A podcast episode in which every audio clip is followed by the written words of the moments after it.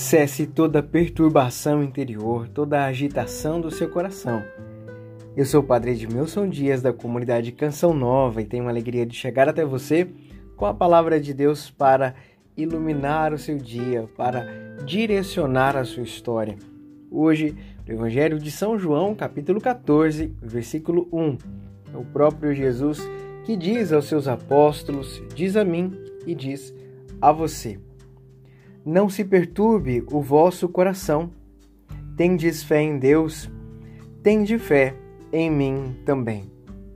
Esta fala de Jesus está no contexto da sua despedida, né, que precede a sua partida para o Pai. E aí o próprio Jesus então diz aos seus discípulos que já estão com o coração tristes por compreenderem as palavras de Jesus e tudo aquilo que ele vai dizendo acerca da sua despedida, da sua ida para o Pai. E o próprio Jesus, então, com estas palavras, quer que a angústia do coração deles dê agora lugar à confiança.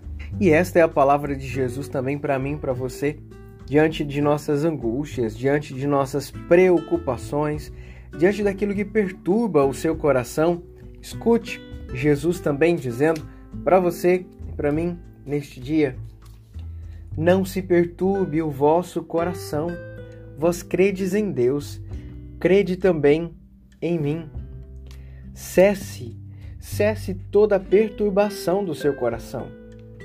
O próprio Jesus quer no dia de hoje trazer ao seu coração e ao meu esta profunda confiança independentemente daquilo que você esteja vivendo, passando no dia de hoje ou das situações que forem se apresentando ao longo deste dia para você, veja bem, nós podemos confiar em Deus, no Deus que garante a sua ajuda que supera toda angústia, no Deus que garante a sua ajuda que supera toda dor.